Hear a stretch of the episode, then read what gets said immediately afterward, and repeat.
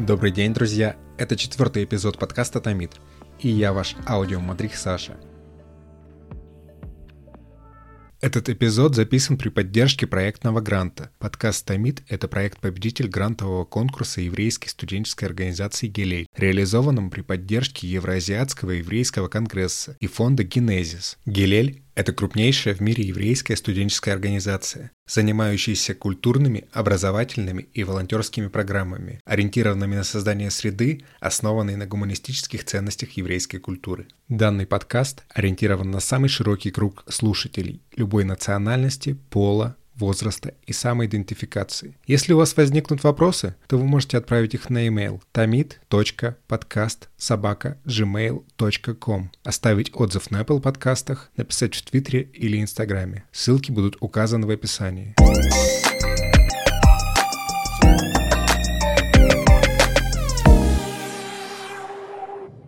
Иногда мне кажется, что нет ничего важнее, чем правильно задавать вопросы. И если это сделать, то ответ сам найдет тебя. Если бы я назвал темой этого эпизода еврейский рэп, то скорее всего вы подумали, что он будет про Матисьяху, или про Бисти Бойс, или про Дрейка, или, может быть, про Оксимирона.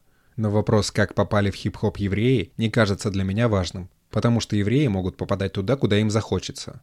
Куда более любопытным для меня стал вопрос, почему в треках Кендрика Ламара, Лил Би или Аппола Брауна поднимаются темы из иудаизма. Если вы не знаете никого из этих исполнителей, но вам стало любопытно, то в описании этого эпизода будут указаны ссылки на два плейлиста. Так, о каком иудаизме поют в своих песнях эти популярные исполнители?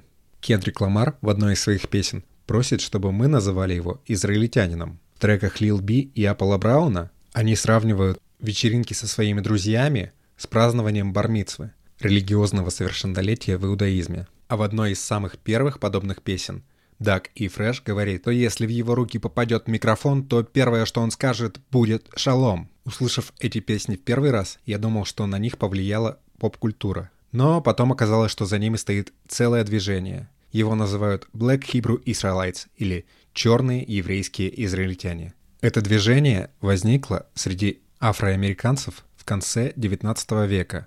Читая Библию, они отождествляли себя с евреями в рабстве – Вокруг этого появился целый нарратив, который считал, что все еврейские патриархи были чернокожими, все еврейские герои были чернокожими, и народ Израиля был изгнан в Африку. Все те страдания, которые были описаны в Библии, они отождествляли со своими страданиями. Все пленение, которое описано в Библии, они отождествляли с пленением белых колонизаторов. Выход евреев из рабства для них стал синонимом получения собственной свободы. Подобные группы чернокожих и еврейских израильтян были очень малочисленными и не выделялись на фоне христианских и позднее исламских групп. Многие ее представители соблюдали большинство предписаний иудаизма. Они учили иврит и идиш. Они пытались взаимодействовать со своими белыми еврейскими братьями. Они брали еврейские имена, а некоторые из них даже загорелись идеей сионизма и уехали в Израиль основав в пустыне поселение Димона. Там они боролись за свои права, пытались добиться признания и победить расистское отношение к ним. И они этого добились. С 2009 года черные еврейские израильтяне начали получать гражданство Израиля. Их израильское поселение в Димоне стало привлекать внимание, а у черных еврейских израильтян в Америке появилось больше доступа к поп-культуре в том числе рэп-музыки. Но здесь стоит сказать одно «но». Как и с иудаизмом, черные еврейские израильтяне — это зонтичный термин. Так что если вы помните предыдущий эпизод, он объединяет совершенно разные и иногда противоречащие друг другу проявления одного и того же. Представление о том, что афроамериканцы являются настоящими потомками евреев из Библии. Есть те, которые попадают в хип-хоп и проповедуют среди своих друзей, своих родственников или своих соседей. Так вот, Кендрик Ламар заинтересовался этим, потому что его кузен является раввином среди черных еврейских израильтян. Когда я готовился к этому эпизоду, я узнал о том, что брат жены Барака Обамы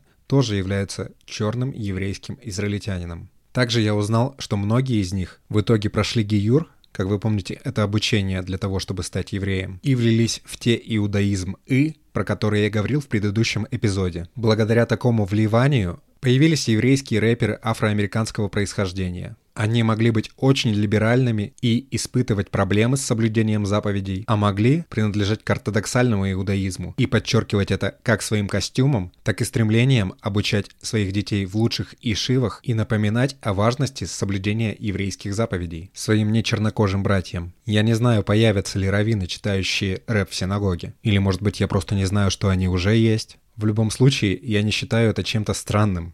Многие мелодии, которые используются для пения в синагогах, пришли из популярной музыки. Кто-то использует гитары или другие инструменты, наигрывая мелодии, которые похожи на гитарные звуки Боба Дилана или синтезаторные звуки Гершома Кинсли. В какой-то момент об этом просто забывают.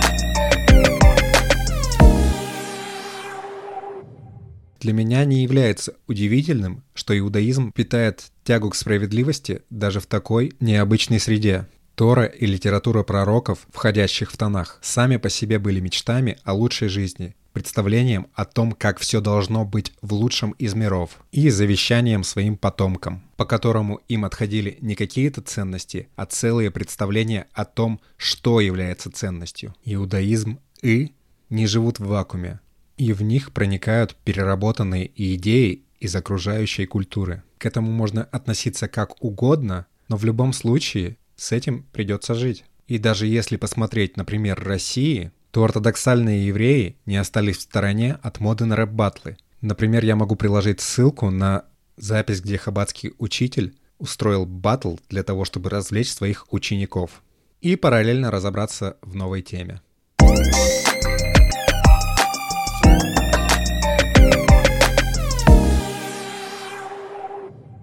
Я надеюсь, что вы послушаете плейлист, почитаете о черных еврейских израильтянах и будете рады тому, как идея, попавшая из иудаизма в афроамериканское общество, разрослась в новое направление иудаизм А. Для кого-то оно может показаться радикальным, для кого-то оно может показаться странным, но традиции в принципе не являются чем-то логичным. И с этим логичным отсутствием логики мы и будем разбираться в этом подкасте. На сегодня все. Слушайте плейлисты, пишите мне и до новых встреч!